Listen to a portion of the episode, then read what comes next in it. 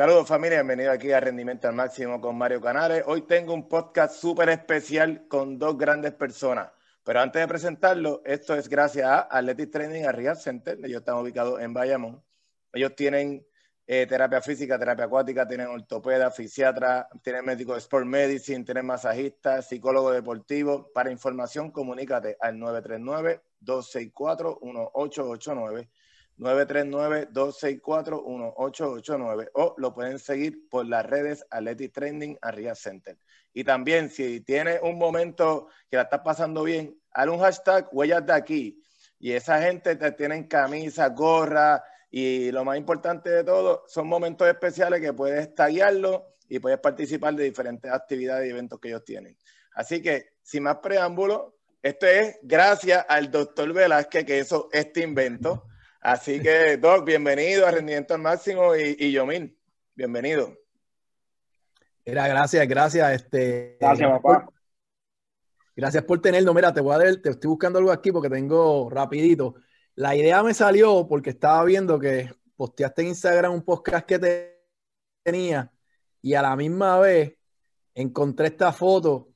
No sé si se ve ahí.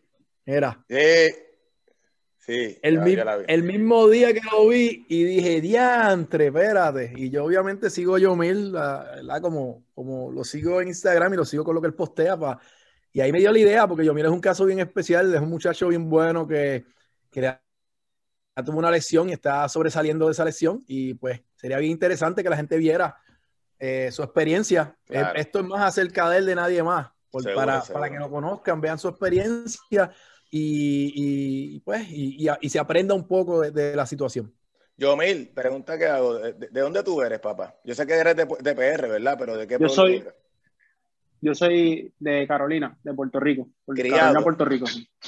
Nací, sí, criado. Nací en San Juan, pero me he criado toda mi vida aquí en Carolina. Ok, y entonces, en, el ámbito obviamente lo que es pelota, eh, y vamos a tocar eso, tú tienes hermanos también, o tú eres, o eres hijo único? No, yo tengo hermanos. Tengo uno mayor que yo. Uno era el mayor, ¿verdad? Murió. Y tengo uno más chiquito que yo. Ok, ok. Y entonces, durante ese proceso... En total, ahora mismo somos tres conmigo. ¿Tú, ¿Dónde tú hiciste la elemental, intermedia y superior? Elemental lo hice en la Pedro Mozo que fue aquí mismo en Carolina, la intermedia también en Carolina, en la Manuel Febre, y superior le estuve grado 10, estuve en Lakewood, Florida, hice grado 10 por allá y después 11 y 12 lo hice aquí en, PA Education School, se llama, en, un colegio individualizado en Carolina. Ok. Ahí hice 11 y 12. ¿Y, ¿Y cuándo empezó el amor hacia la pelota? Wow, el amor hacia la pelota empezó desde, joven, desde muy pequeño. Siempre he jugado aquí en el barrio con mis primos. Tuve desde pequeño. A los siete años fue que, que, ahí fue que empecé en un equipo, pero antes de eso jugaba aquí, jugábamos, ya tú sabes, el tape, la bolita, Ay, bolita. el palito y... Mira, yo... Mil, y te pregunto, eh, ¿qué posición jugabas? ¿Siempre lanzaste o jugabas otra posición? No, yo jugaba outfield. Yo primero jugaba, antes de jugar outfield, primero jugaba tercera base. Era disque tercera base. y después me cambiaron para outfield y después ya el bate, el bate no dio para más y vamos a sacarle provecho ese brazo y, ¿Y desde cuándo? La Pero siempre, ¿Desde siempre. ¿Desde qué edad comenzaste a lanzar? Desde que empecé a jugar pelota a los 7, 18 Yo, sí, empecé a lanzar. Sí, siempre, toda mi vida he lanzado. ¿Quién te inculcó? ¿Tu mamá, tu papá? ¿Un familiar tuyo?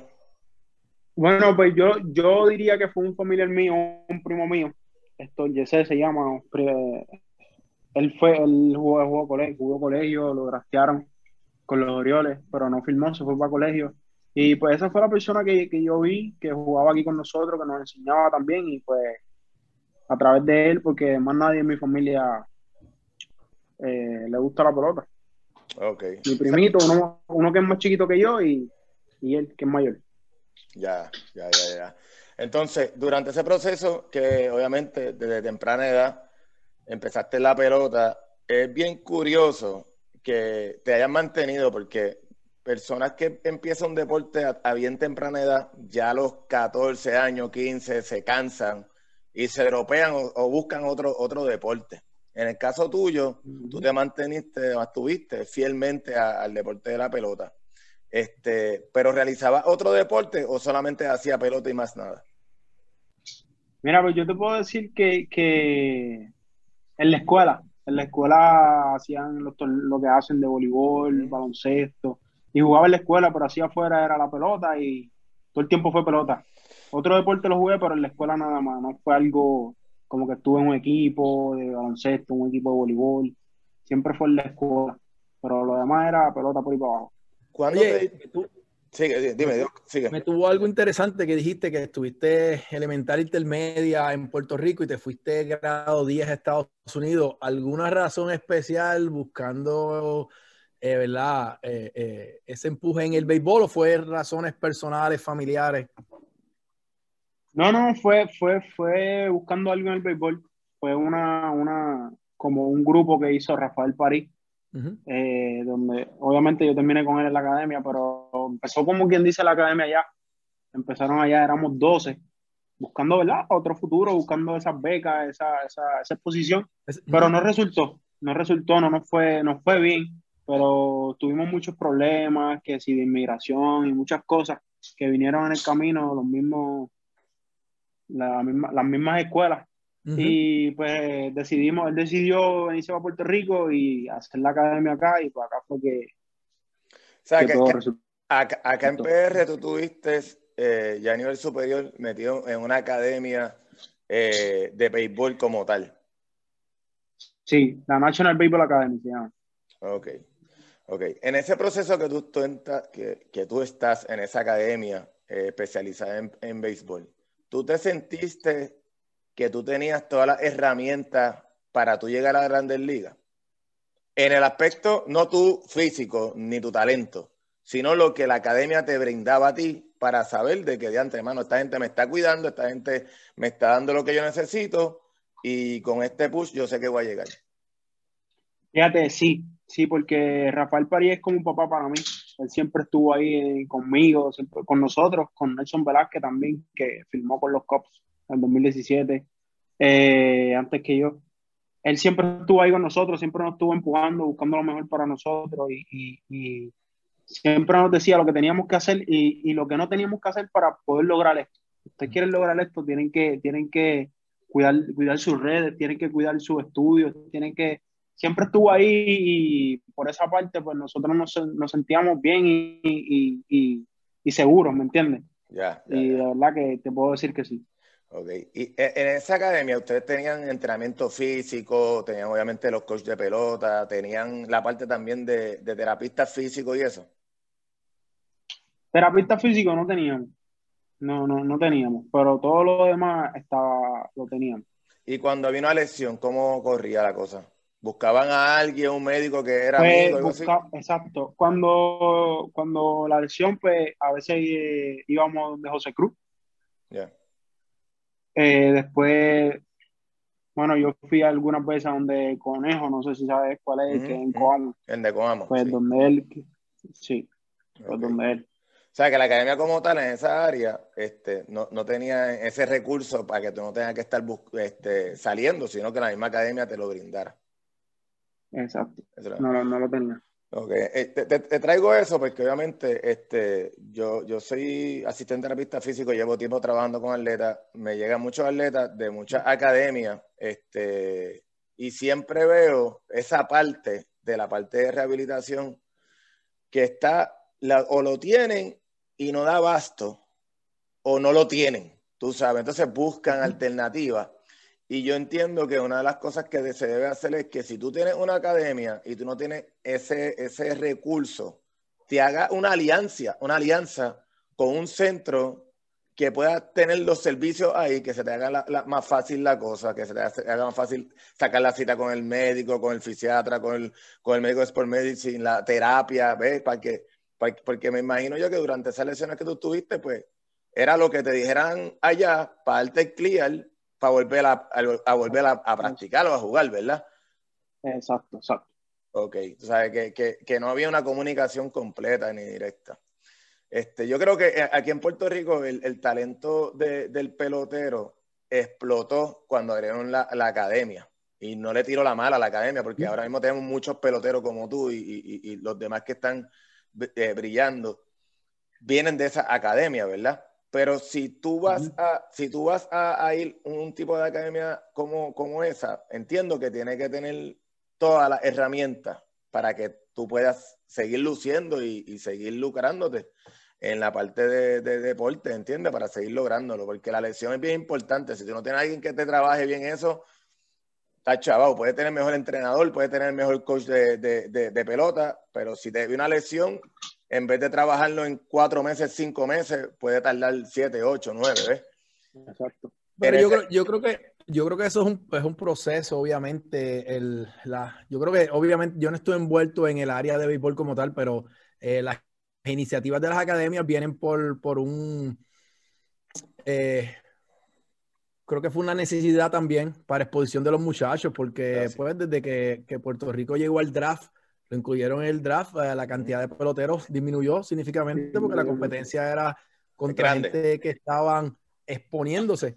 Y quizás teníamos muchachos que eran mejores en cuestión de, habilidades, pero no estaban expuestos, no estaban rankeados y no se drafteaban.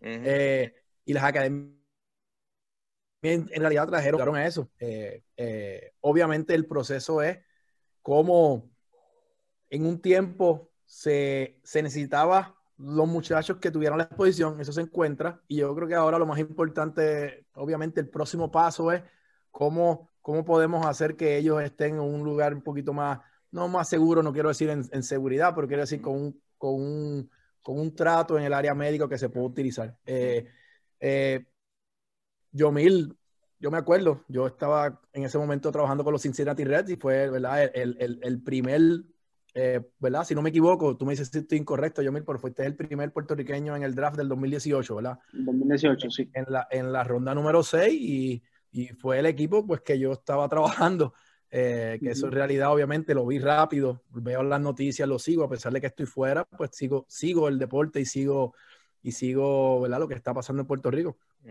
y, y, conocí a Yomil, ¿cuándo fue? Eso fue, tú te trasteaste en el verano del 2018. 2018, y... el 5, yo llegué el 2, el 2, 11, por ahí, yo creo que fue que, que llegué a, Arizona. Allá a Arizona. Arizona. Entonces yo era parte del proceso del, del, del, del, del draft física, los exámenes físicos del draft. Y ahí fue que obviamente conocí a Yomil. Eh, y, y, y, pues Yomil no, no tuvo cirugía hasta el próximo año, ¿verdad? Fue en el 2019. No, ese mismo año. Ese mismo en año. Agosto. En agosto. En agosto del 18. En agosto, ese mismo año. Dime, dime, Odino, ¿verdad? ¿Cómo fue esa experiencia? ¿Cómo fue, verdad? Porque esto se acerca, es acerca de ti, de, tu experiencia antes, durante y, al momento de saber que tenías la lesión, ¿qué pasó por tu mente y cómo fue? Mira, pues, pues yo te voy a ser sincero, pues antes del, draft, ¿verdad? Yo tenía, tenía mis molestias en mi codo. Yo, yo decía, wow, este, ¿verdad? Si yo filmo, pues tiene que ser algo del Señor, porque de verdad yo en todos los showcase que, que iba y tiraba, pues lucía bien, pero después, ese, después que tiraba ya yo no podía levantar el brazo. Estaba tres días sin tirarla, después de tirar de nuevo, sí. Estaba tres días sin tirar y después va a tirar de nuevo y con dolor, con esa molestia. Eh, gracias al Señor filmé. Eh, llegué allá a, a, a Arizona y la primera práctica me sentía bien, me sentía el brazo bien. Después cuando me dicen que tengo que, que, lanzar para ver en qué posición me van a poner de, la rotación, mm. eh, que tiré ese día dos innings, me molestó un poco. Me molestó un poco, pero yo decía, pues, yo, yo tiraba así, yo voy a seguir tirando por ahí para abajo, vamos a seguir jugando, y más cuando estoy aquí. Empieza la liga y el segundo juego, que fue contra White Sox, ahí fue que yo inicié ese juego tiré los primeros dos innings de lo más bien. Cuando subo al tercer inning, eh, que estoy calentando, sentía un poco de molestia. Después, cuando empiezo el primer bateador, que voy al segundo bateador, tenía un dolor que no, yo no sé cómo yo, yo, yo salí de ese inning. Un dolor que no podía levantar el brazo y yo, pues tendré que hablar, porque yo no, no, puedo hacer más nada, me duele mucho el brazo y no voy a lucir bien. Y por ahí fue que lo notifiqué. Eh, me empecé a hacer rehab, estuve dos semanas haciendo rehab, eh, me hicieron MRI, qué sé yo, salió todo bien. Vuelvo a tirar eh, contra los Indians, tiré un inning, no pude salir del inning, me tuvieron que sacar porque no podía, no podía con el dolor, lo seguí notificando y pues ahí fue que dejé de, de, lanzar por un buen tiempo, ahí estuve como, como tres semanas, tres semanas, entonces vuelvo a tirar de nuevo contra los Dodgers, un inning, y lo mismo, el mismo dolor. Ahí fue que me dijeron, pues ya, ya estábamos a dos semanas de que se acabara la liga, me dicen, ah, tan pronto se acabe la liga, va a viajar a Cincinnati que, para que te revisen. Sí, yo pues me van a revisar allá, no me dijeron en ningún momento que me iban a operar, ya cuando llego allá el lunes, yo llegué domingo, lunes tuve la cita con, con Ángel y el doctor Crenshaw, eh, ahí fue que él me dijo, mira, este, tienes esto en el codo, eh, si tú quieres jugar Grandes Ligas, hay que operarte. Y yo, pero no sabía, yo era, yo tenía 18 años, eh, nunca había pasado por nada de eso, y ah, pues yo, pues está bien. Y ahí fue que, me operaron el 28 de agosto, fue mi operación. Eh, salió todo bien, eh, gracias al Señor. Después de eso, el proceso, después de eso, los dolores, eso es algo que, que, que yo decía, wow, unos dolores, uno no puede casi ni dormir. Eh, ya después tuve una semana por allá por Cincinnati, después viajé a Arizona y empecé a coger las terapias y qué sé yo. Me, voy, vamos para no. Llego a Puerto Rico, después en enero ya 2019 viajo de nuevo a Arizona, que el, año del 2019 yo estuve completo haciendo los rehab, porque empiezo a tirar y empiezo a tirar y estuve como tres semanas tirando. Estoy esas tres semanas de lo más bien, cuando voy ya casi a, a, a 90 pies, un dolor que yo decía, volvió esto de nuevo, porque era el mismo dolor que sentía. Y yo dije, yo dije, wow, pues me sigue doliendo, pues me operaron mal, yo decía en mi mente, porque no es normal que yo me operen y, y esto me sigue doliendo en el mismo lado, en el mismo sitio, el mismo dolor. Bueno, antes, de que siga, Yomil, este, para que la gente que esté viendo este podcast, la operación tuya fue en el codo, fue un, un tomillón, ¿verdad? Sí, un tomillón, sí, aquí. Me hicieron UCO, se llama. Eh, y pues nada, este, lo notifico que me molesta. Descanso dos semanas de nuevo, después de haber empezado a tirar, dos semanas más sin tirar. Vuelvo a tirar de nuevo, poquito a poco llego a 60 pies, la misma molestia de nuevo, el mismo dolor. Pues yo lo digo de nuevo, me dicen cómo te sientes, yo pues me molesta, me molesta igual, yo sí igual, me vuelven a hacer el MRI, me vuelven a hacer esto, lo otro. Ahí estuve casi un mes sin tirar. Ok. Entonces, cuando vuelvo, vuelvo de nuevo a tirar, estoy un mes de lo más bien soltando y de, de nuevo el dolor ese año del 2019 yo estuve en esa, estuve tirando, parando, tirando, parando, tirando, parando, que estuve todo el mes completo hasta que llegué como fue como en agosto, septiembre, que yo hablé con mi agente y le digo, Francis, eh, esto me duele demasiado, o sea, yo vuelvo a tirar y me sigue doliendo, esa gente yo creo que me operaron mal, operaron lo que no es, porque a mí me sigue doliendo lo mismo. yo estoy, yo estoy, yo estoy, o sea, yo, yo con mi entrenamiento, o sea, yo me como mi entrenamiento, o sea, yo me lo como y el rehab yo me lo estaba comiendo y, y todas esas cosas, pero seguía lo mismo, el mismo dolor. Y sí, pues habló con, con, con un doctor, yo, este, de Pensacola, se me olvidó el nombre ahora. Andrews. Y pues, ah, con Andrews, le envió todo, le enviaron todos mi, mi mi reporte, los MRI y todas esas cosas a él. Y él lo, lo revisó y él dijo que estaba todo bien, que el codo estaba bien, que yo estaba bien, que yo no tenía nada. Y él lo que le dijo Francis fue, quizás él lo que tiene es un 90% mental. Que si le, él dice, si él siente que, que, le molesta, que sigue tirando, que siga tirando, que no haga caso a eso porque él está bien. Y pues ese fue el mensaje que Francis me llevó y de ahí para abajo, pues me molestaba porque no era que no me molestaba, pero seguía tirando. Seguía tirando y seguía tirando. Este, pude tirar bullpen antes de venir a Puerto Rico en el 2019. Tiré mis bullpen, tiré como seis bullpen, pero con molestia. De verdad, sinceramente con molestia. Llegó el 2020 y, perdóname, llega el 2020, eh, me voy, empiezo a tirar de lo más bien, súper bien, me sentía súper bien del brazo. Eh, estuve estuvimos ese mes porque ya ahí fue que llegó la pandemia, estuve un mes por allá por, por Arizona y ahí cuando llego a Puerto Rico, que cogí dos semanas de descanso que vuelvo a lanzar, me vuelve la misma molestia. Yo dije, wow, todo de nuevo. Entonces ahí yo no lo identifiqué, no le dije nada a Cincinnati. No le dije nada a ellos y yo seguía tirando. Ok, pero voy a hacer una pausa.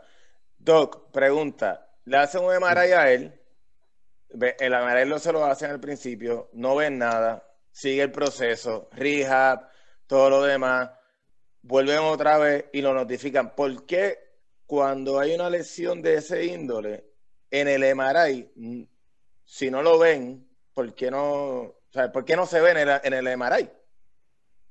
Eh, eh, hay, hay lesiones y, y Yomir es un caso que, a pesar de que todo el mundo piensa que el que tiene una lesión de, del, del, UCL es el que está lanzando, siente un pop, una sensación en el codo, el próximo lanzamiento va al piso, va al techo, va a algún lugar donde tú no quieres, te sacan del juego, te sacan con la mano agarrada.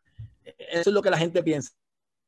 Pero en realidad, la mayoría de las personas vienen como yo, vienen, vienen como él, personas que tienen, muchachos que vienen con, con lastimaduras de ese tiempo, eh, que es una dolencia, que quizás en algún momento se le dijo que tenía tendinitis, que quizás si tiene la dicha de que se le hizo un MRI rápido, sale negativo, porque muchos de ellos no tienen una ruptura completa, lo que tienen es un sprain, un stretch, una, una, un esguince, como se dice, y una elasticidad.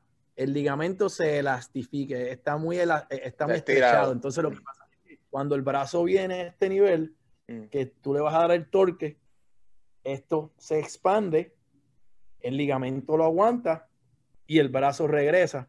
Si no tienes ese, ese, ese buen torque, el brazo se va un poquito más y no tienes control de la pelota, la velocidad te baja, hay, muchas, hay muchas cosas que suceden. Y eso pues lo que pasaba con él, tú no tratas y tú tratas a la persona y él, y, no te puedo decir el sistema, ¿verdad?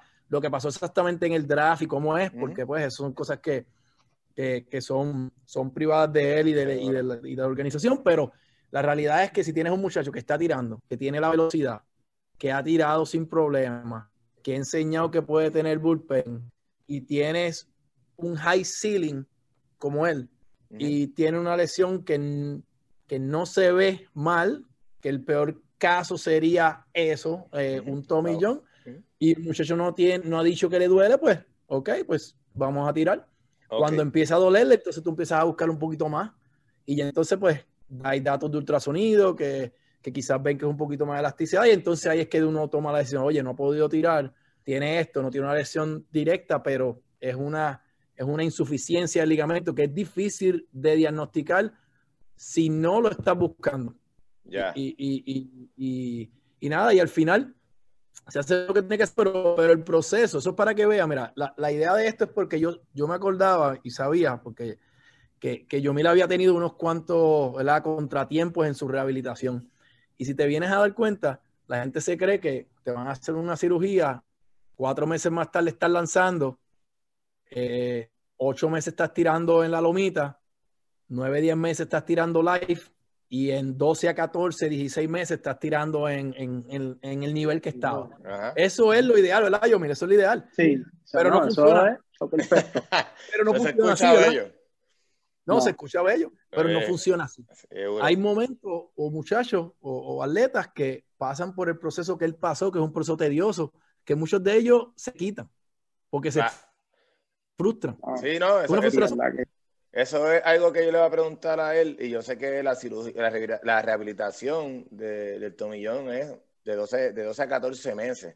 y eso lo estuvimos hablando tú y yo, y es un proceso más largo que, un, que, que el ACL, tú sabes, que, que, que, es chabón, no es un rehab bastante fácil, es un rehab que es largo, es un rehab que, que por lo que yo estoy viendo y por lo, por lo que he visto en mi clínica, pues es, es algo que, que es poco a poco, pero depende full del atleta, si puede aguantar ese, esa, esa presión, es porque la mente te domina.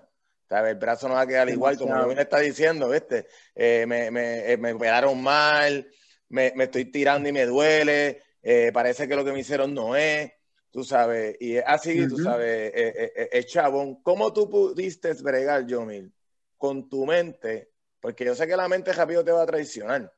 ¿Cómo tú pudiste bregar con, ese, con, con, con tu mente, con esos dolores continuos que tú estabas teniendo? Pues mira, yo te voy a ser sincero, de verdad que eso, eso fue el Señor. Fue el Señor porque yo, yo decía cuando empezaba a doler de nuevo, yo decía, o sea, ya, ya, ya yo no voy a volver a ser el mismo, o sea, ya esto se acabó, o sea, o, o, o se acabó, o es que me operaron mal, o, o, muchas cosas, pasaron muchas cosas por mi cabeza y, y como todo, siempre lo decía, yo hablaba con mi mamá y mi mamá, tranquilo, deja hacerlo en las manos del Señor, porque ¿qué, qué puedes hacer? Tú sigues haciendo tu ejercicio y, y, ya, pero de verdad que, que, es un proceso muy tedioso, más como el que lo pasa como yo, como yo lo pasé, porque hay algunos que pues tienen la dicha de que es como es, los 14 meses, esto, esto, esto, y, y eso también, pero cuando tú vuelves a lanzar, que te vuelve a molestar, tú dices, ¿y ahora qué está pasando? ¿Cuándo ya fue? operaron, ¿ahora qué va a pasar? Desde la operación al primer lanzamiento, ¿cuánto fue? ¿Cuánto tiempo fue? Seis meses, fueron seis meses.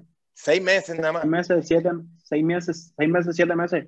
Yo creo que fueron, que fue lo que, desde agosto, que fue, empecé a tirar a principios de febrero, yo empecé a lanzar. Y fueron agosto, sí, siete meses por ahí, siete meses, seis meses que, que Eso es- estuve eh, sin- Eso es, eso es eh, lo que se está utilizando ahora. Eh, estamos hablando de pues, terapia con un brace por las primeras seis semanas, que eso es para, Ujú. para aguantar, para, para proteger ese ligamento. Ujú. Después empieza a hacer ejercicios bien pequeñitos de las manos, de los dedos, dependiendo, ¿verdad? Si, si es directamente UCL eh, o, o- o ligamento ulnar colateral, eh, mayormente para los entre cuatro a seis meses puedes eso era el proceso antes, se podía empezar a lanzar, ahora se aguanta un poquito más, ahora aguantamos hasta los seis meses. También depende, lo crean o no, depende del tiempo del año también. Tú te lesionas, tú te lesionas en, en enero, eh, sabes que enero que viene tienes un año completo, sabes, tú te lesionas en agosto, sabes que en enero cuando empiece o febrero cuando empiece el sprint training, lo que tienes son seis, siete meses. O sea, Ya. que le vas a dar un poquito más tiempo, Tiempo. ¿sabes? Tú, jue- tú, tú juegues, pero tú te acostumbras dependiendo del año. Eh, y, y- y- y yo hablé con Yomil los otros días eh, por mensaje y decíamos en el 2020, mira, no, no se pudo lanzar, no se pudo jugar Liga Menor. ¿Qué, qué beneficio tuvo para él? ¿Fue un beneficio fue un- Claro. o no fue beneficio? Bueno, descanso. Seguro, seguro, seguro. Ahora mismo, yo, yo, mira, ahora mismo tú estás, a- a- obviamente has lanzado, yo sé que con el proceso de la, de la pandemia ha sido bastante difícil, este, pero Ujú. para ti ha sido una bendición por lo mismo que está diciendo el doc. tú sabes. Demasiado, demasiado, demasiado bueno fue para mí. Este Ah. 2020 que me ¿Cómo- ayudó, me ayudó mucho. ¿Cómo tú te sientes ahora mismo cuando lanzaste? ¿Te sigue molestando? ¿Ya no te duele ya como antes? No, ahora mismo yo me siento al 100%, yo me siento rico. bien. Yo, gracias al Señor, yo antes, antes yo tiraba hoy, y ya como te dije, cuatro días, tres días sin tirar, ya hoy yo puedo tirarte hoy, mañana yo estoy ready de nuevo para tirar. Eh, gracias a Dios ya el brazo está al su 100%, está ready y ya tú sabes, loco por jugar. por. Mario, imagínate, imagínate esto, ¿sabes? Estás en el verano, eres el, el- la ronda número 6, primer puertorriqueño, obviamente lo orgulloso que somos de eso. Sí. Llegas a Arizona, sabes que te está molestando algo, no sabes lo que es, no sabes si es serio, si no es serio. Tú dices, voy, voy porque yo sigo tirando, sigo lanzando. Te dicen, mira, eh, hay cositas ahí, pero vamos a seguir lanzando. Lanza, te empieza a doler más. ¿Qué, qué presión está en, en- en- en- en- en un muchacho de 18 Ocho años, un nene, un bebé, un bebé? Sí. Eh, ¿qué presión hay? Eh, y eso es la pregunta para él, ¿sabes? ¿Cuánto esa presión te hacía quizás tratar de olvidar que te dolía y ignorarlo y seguir tratando de lanzar? Era, era bien difícil, era bien difícil porque también la otra de los casos era que uno tenía que estar en el juego, ¿me entiendes? Uno tenía que ver esas cosas, uno tenía que, que salir a entrenar. A veces yo, yo sentía que, que, que, ellos estaban molestos conmigo porque no estaba tirando y supuestamente me dolía, no encontraban nada. Y, y, yo decía, estarán pensando que, que es embuste, que yo no quiero tirar, que lo que quiero es ¿Me entiendes? Y eran, eran muchas cosas. Me acuerdo una vez, yo estoy sentado en el logo esperando la práctica, yo siempre salía primero. Siempre, siempre estaba primero y sale el, el manager, eh, José, y me dice, Negrito, ¿estás bien? Y yo le digo, sí, sí, bien, pero lo primero que le dije, pero quiero tirar y, me molesta mucho el brazo y esto y lo otro. Rápido le saqué eso para que, ¿verdad? Pensando que, que ellos piensan que yo estoy bien y que no quiero tirar rápido, le saqué eso y él me dijo, no, es que tú no puedes hacer nada, si el machete no está ready, tú no puedes hacer nada. Tienes que pues, estar ready. Pero era, era, era, era, era fuerte, era, era fuerte, era difícil. De, eh, yo me, todas las noches yo lloraba, eh, porque uno está ahí, uno quiere jugar, uno quiere tirar y, y esa presión, esa, esa ansiedad de ver a todo el mundo jugando con el montón de puestos y tú haciendo rehab o, o esperando a ver qué te decían, si estabas bien o estabas mal, o si te decían que estabas bien, como quiera te molestaba, era, era difícil. Acuérdate, es una, es una idea de un, es una idea de un, de, de, de un sueño que tienes. Llegaste al sueño. Obviamente el sueño llega a la Grandes Ligas, esto es, más al sistema, un sistema de liga menor, que todo el mundo tiene que pasar por eso. Eh, no son muchos los que, son bien poquitos los que van de, de colegio, de high school y llegan directamente, por lo menos de high school no sé, pero yo sé de colegio My League, que estuvo en los Reds, que él llegó de Arizona State y siguió directo a Grandes Ligas, pero eso no pasa todo el tiempo. O sea, que llega un muchacho con, con, una ilusión, un sueño y está sentado sin poder lanzar. Eso mentalmente te enseña lo fuerte mentalmente que él está, eh, la preparación que él tuvo desde joven, eh, que le ayudó a sobrepasar eso. Es quizás un, una, una, una, una, un soporte familiar de su mamá que él, que él habla, un soporte de su coach de, de la escuela, que, de Francis, que es su agente, eh, y de otras personas que van por lo mismo, que están rehabilitando, ¿sabes? Eso le da, eso, eso le da, y te voy a decir algo, eso le da a él una fortaleza diferente que otros no tienen. Mm. Es como el que, eh, el que nunca se colgó una clase, por decirlo así. Yo tenía amistades que en la universidad, cuando llegamos, nunca se habían colgado a ningún examen y a la primera que se colgaron en dos exámenes se salieron de ciencias naturales y no, y no hicieron medicina, ni hicieron química, ni hicieron farmacia, ni hicieron otras cosas. ¿Por qué? Porque no pudieron aguantar ese primer fracaso. Claro, y, claro, claro. Y eso, fue un, eso es una bendición Seguro. que le está pasando. Yo, eh, una de las cosas que yo entiendo que, que sucede es la parte del el desconocimiento a la lesión. Vamos a hablar de la lesión el desconocimiento de la lesión porque soy joven, me molesta, como no sé qué tengo, pues, una tendonitis, me molesta porque a lo mejor lo, hasta dormir mal yo uno piensa, entiende, tú sabes. Y ese desconocimiento de la lesión hace que venga la operación, ¿ves? Porque eh, muy bien yo me le está diciendo, yo empecé y ya yo tenía molestia. A lo mejor si él tuviera ese conocimiento a esa molestia que tiene el codo, hubiera parado un tiempo y a lo mejor no caería en la operación. ¿Ves? Pero pues eh, la, parte de desconocimiento hacia la lesión, que eso es lo que traemos para este podcast, que los jóvenes que, que lo vean sepan que cuando tienen ese tipo de lesión, tienes que atenderlo rápido, rápido, tienes que darle seguimiento adecuadamente, tienes que ir donde los profesionales, hacer telemaray, hacer el sonograma y seguir investigando hasta que ese, esa lesión pues disminuye y no te, y no te duela más, porque tampoco es el, el hecho de que si no me duele, este, pues voy a, voy a parar todos todo seis meses hasta que esté... No, tú sabes, ¿eh? hay un proceso, hay, hay, hay, algo que se puede realizar para evitar la, la operación.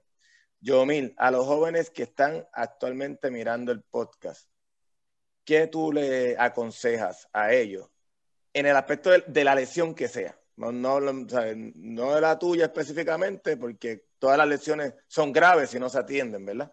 pero tú has dicho y has vivido lo que es el rehab en ese tipo de, de, operación. ¿Y qué, qué, consejo tú le das a esos jóvenes? Mira, yo, yo el consejo de mi parte es que, que una de las cosas lo más importantes es el Señor. Y la otra más importante es darlo todo, darlo todo en ese rehab. Eh, si ya, ya estás ahí, ya tienes la lesión que tienes y estás haciendo rehabilitación, es comerte esos ejercicios.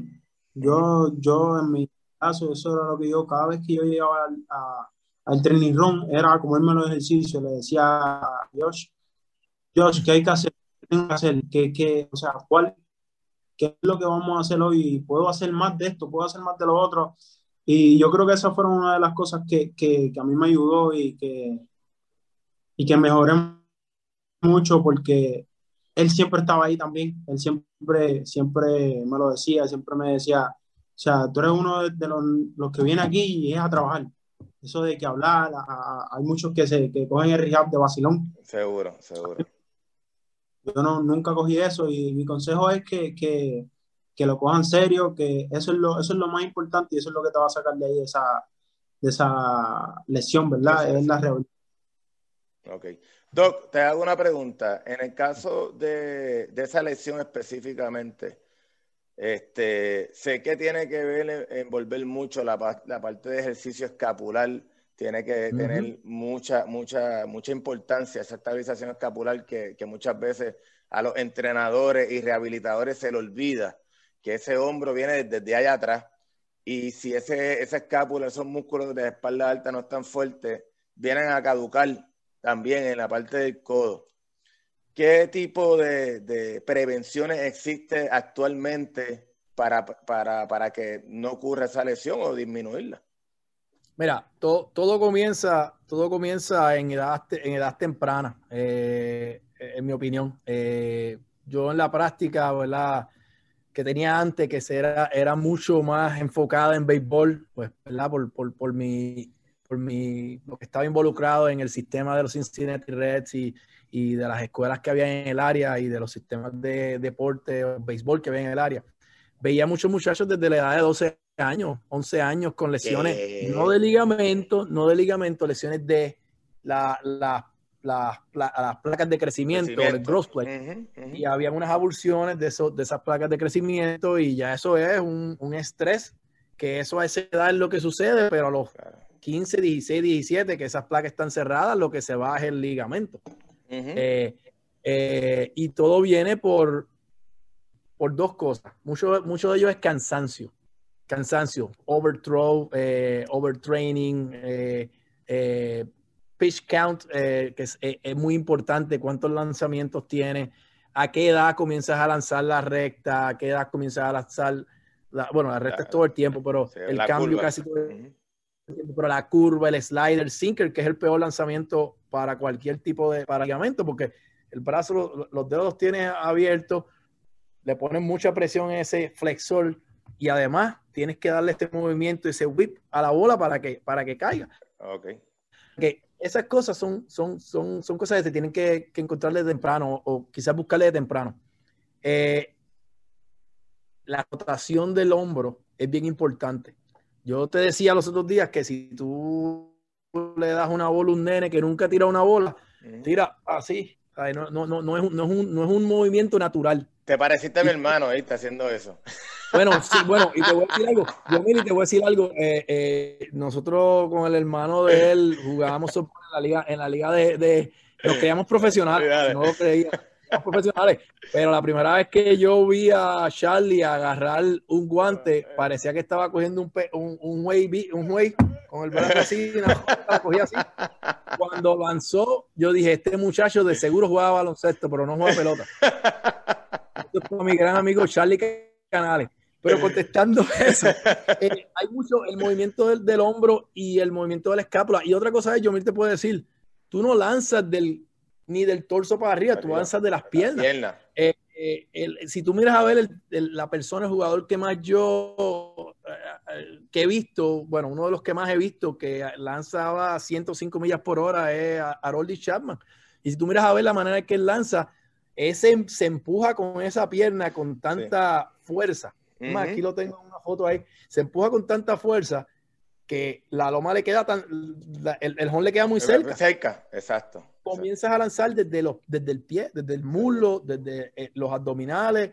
Ahí entonces viene, como tú dices, ese escápula es bien importante, esa escápula. Yo de seguro sabe que esos ejercicios, lo que se llama el tube holes, shoulder program, eh, six pack, lo hace a diario. Ah, eso, eso es.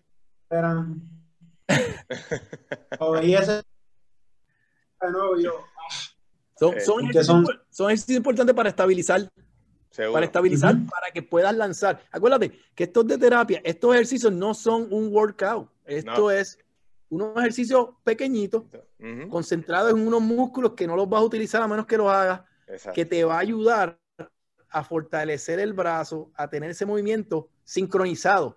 Porque el hombro se mueve y la escápula se mueve. Se mueve, el hombro se mueve 100 grados, la escápula se mueve 50. Es un, radio de 2 a 1. Y si no la tienes ese movimiento, tienes una deficiencia. Yo actualmente yo cojo muchos chamaquitos, mano, lamentablemente de 15, 16 años. Y lo primero que les pregunto es, eh, ¿cuántas veces tú entrenas?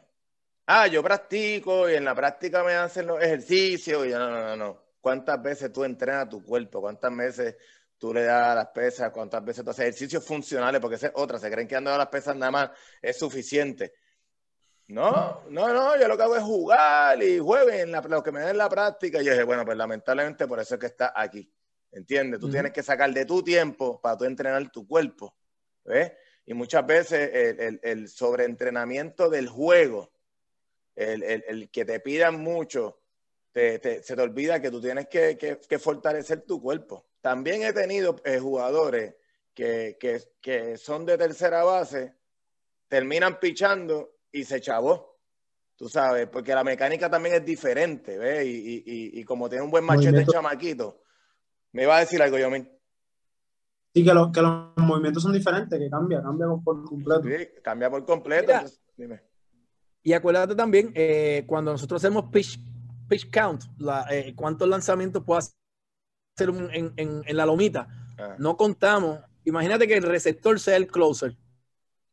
¿Verdad? Receptor a los 15 años es el, el catcher, juega las primeras 6 innings y el séptimo inning te viene a pichar para cerrarte el juego, ¿verdad? Bueno, ¿cuántas veces tiró a primera o segunda base a alguien? ¿Cuántas veces entre medio del inning te lanzó al, al, al, al pitcher?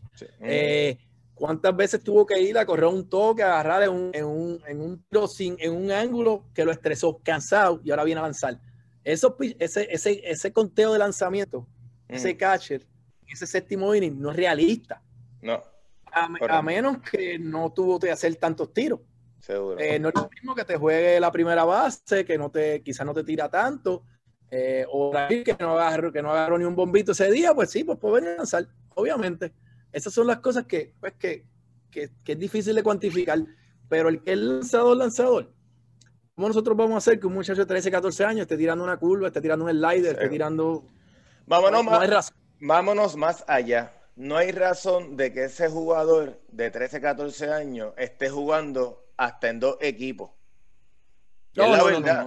eso tú lo sabes. Y yo, y Yomil me puede decir eso porque él es pelotero, pero me lo han dicho a mí los muchachos hay que juego en la escuela o juego en tal club, pero también el club del otro lado me quiere. Entonces termina un juego para arrancar para el otro. Y yo, pero loco, que es que necesito que me vean.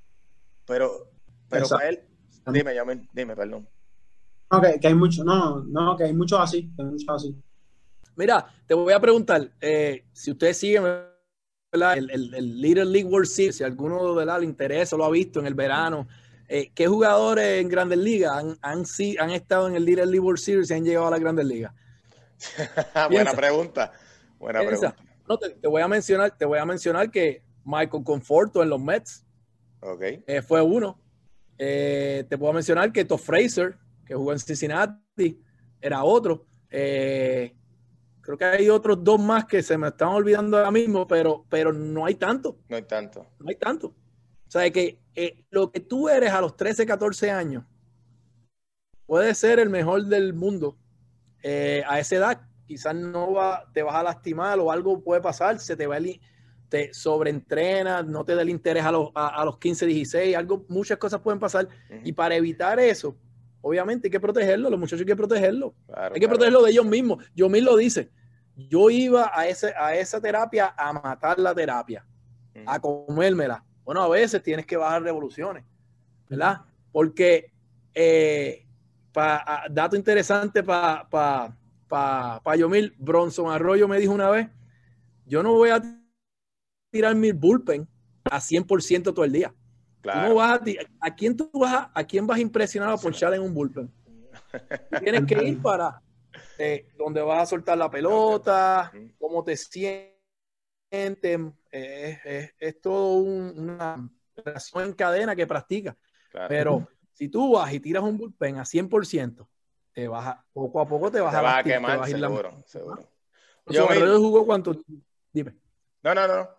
Este, yo, Bronson Arroyo 16 temporadas, 16, 16 temporadas sin el al DL. Y a, ver, 16 temporadas, 16.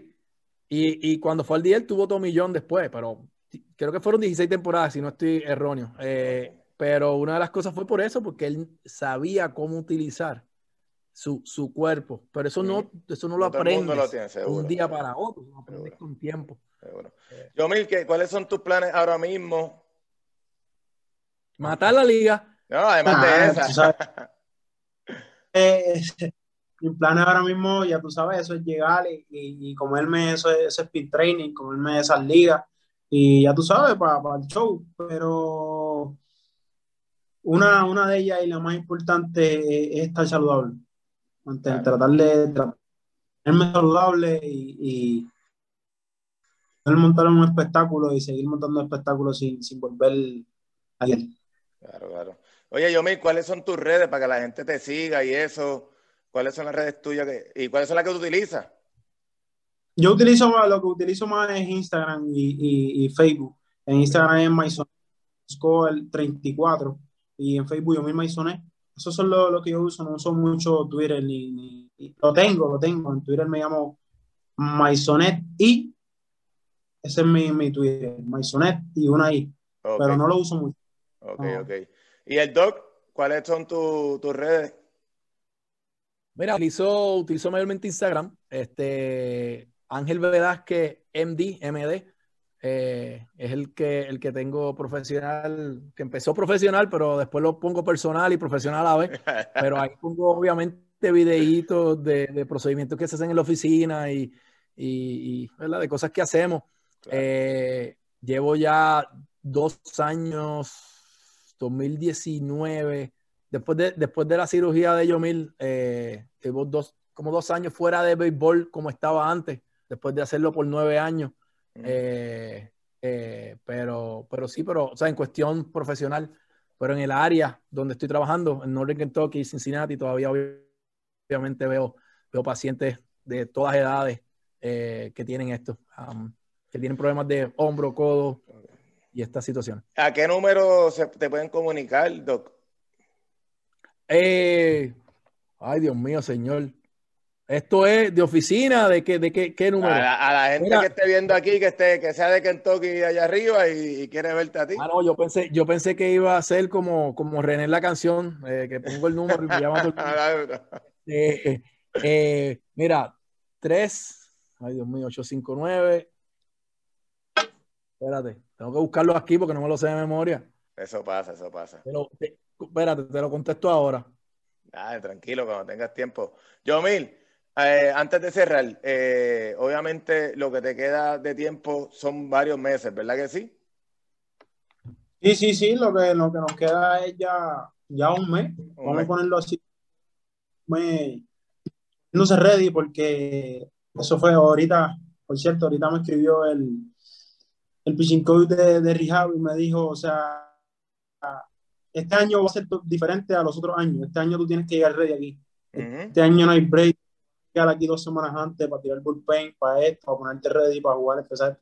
No, aquí ustedes llegan y empiezan el pin training. Llegan y el primer día de bullpen una vez para juego.